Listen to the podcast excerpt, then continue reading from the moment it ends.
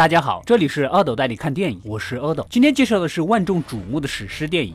魔兽故事开始，双狼族酋长为了族人的未来，与兽族大法师签订了契约。由于他们星球已经不适合居住了，通过兽族大法师古尔丹的施法，开启一扇通向人类世界的大门。题外话，这个古尔丹就是吴彦祖。说实话，古尔丹还挺多才多艺的，还帮着双狼族酋长的老婆搞些接生工作。另一方面，人类也受到了未知的袭击，看来是很可怕的法术，只有请教人族大法师麦迪文才行。人族大将军带着报信的小法师来到了。高塔，两人告诉了大法师他们的发现，大法果断的带着他们又瞬移到了暴风城见人族的国王。其实大将军、大法师、国王三人从小玩到大的，一个院子里长大的，所以关系特别的铁。联邦国或多或少都受到了兽人的攻击，身为联邦国王，必须要保护自己的子民，所以大家来到了洗劫现场，正巧遭遇到了兽人的袭击。将军等一批人类小兵原本是打不过的，但是大法师法力无边，施起了高级法术，赶走了兽人将军。黑手及其小喽啰，双狼族酋长也抢了一匹马逃走了。我说酋长，你是不是块头大了点？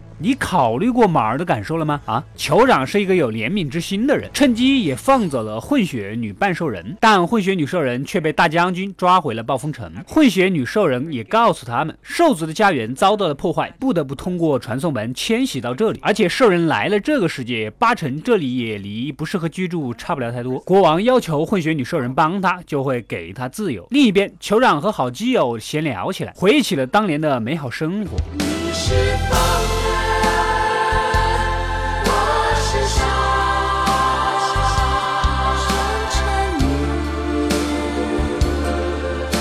从兽族大法师古尔丹掌权之后，自己原本的家园不仅没有了，现在新的地方还没好日子过，一片凋零。由于自己的氏族力量较弱，萌生了联合人类阻止古尔丹的想法。混血女兽人也带着大将军来到了兽族的驻地，而这仅仅是一个军团而已。当大门再次全面打开的时候，所有的兽族都会通过时空门传送过来。此时，双狼酋长趁机告诉混血女，他想要跟人族来个鸿门宴，坐下来谈谈。由由于混血女兽人是被酋长释放的，他力劝国王几个人一起过去谈谈，聊聊人生，聊聊理想，今后有什么打算之类的。年轻小法师也从多个细节里面发现了端倪，这些兽族似乎不是单纯的传送过来的，而是被这个世界的某个人召唤过来的。而拥有这个实力的，似乎只有大法师麦迪文一个人。到了约定的时间，人族果然来了。双狼族酋长希望他在扳倒兽族大法师古尔丹的时候，人类能帮忙，不然如若开启传送门。所有的人类俘虏都会被耗去精气，死翘翘。双方正说着，突然另外一个氏族的兽人杀了过来。这群兽人的肤色明显就是古尔丹的忠实走狗。最终寡不敌众，国王和大将军被赶到了山脚下。由于人族大法的隔离法术，导致大将军亲眼看到自己的儿子被黑石族的酋长黑手杀死。人类大法也由于魔法耗尽而晕倒。夜晚，古尔丹感受到背叛，对双狼族大开杀戒。双狼族酋长的好基友趁机放了他老婆和孩子。逃走了。小法师来到法师公会，提出了守护人类的大法师麦迪文可能已经被邪恶力量感染，而这一结论也被神秘的黑衣嫂子印证。而在大法那边，麦迪文最终被邪恶占据了身体。国王也决定带着军队去帮忙剿灭兽族大法师古尔丹。呃，国王大人，我怎么感觉贵国的军队少了点？不明真相的吃瓜群众怎么这么多？贵国的人口老龄化严重啊，得开放二胎呀。另一边，逃走的酋长老婆被。追杀着，只能放孩子顺着水流飘走，最终跟追来的兽人同归于尽。由于双狼酋长儿时的好基友偷偷释放了他，酋长在约定的当天挑战古尔丹。虽然时空门仪式马上就要开始了，古尔丹仍然表示单挑毫无压力。由于是肉搏战，两人打得难解难分。仪式时间到了，但是兽人都是死脑筋，单挑必须独立完成，旁人不能出手帮忙。情急之下，古尔丹使用了法术，吸取了双狼酋长的精气。双狼族酋长身体被掏空了一样，这种作弊行为是不能被兽人信仰所接受的。有些人决定不跟古尔丹混了，结果被恼羞成怒的古尔丹杀死。黑石族酋长受到古尔丹赐给的力量，兽族们又听从了古尔丹的指挥。另一边，小法师带着将军也来到了大法那里，跟被魔化的大法打了起来。人兽大战终于开始了。大河向东流啊，天上的星星参北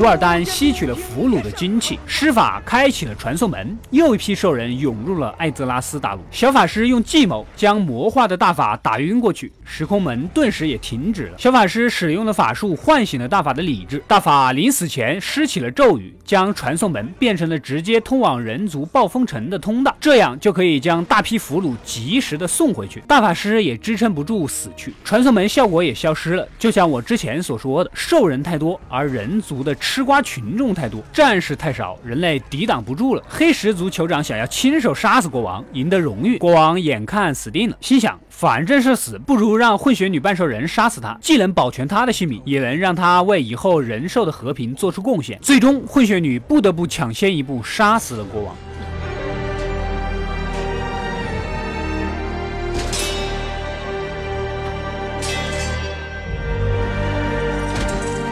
半兽女也正式被接纳进了部落，骑着施救的将军姗姗来迟。黑石酋长又准备跟他进行一场单挑，联想到这家伙就是杀死自己儿子的凶手，就一招，大将军一刀划入了黑石酋长的胯下。我只想说，一定很痛很痛，因为尊重单挑的传统，兽人没有听从古尔丹的命令，而放胜利者带着国王的尸体离开了这里。最终，在国王的葬礼上，将军接过了国王的宝剑，未来的他将带领联盟保卫自己的土地。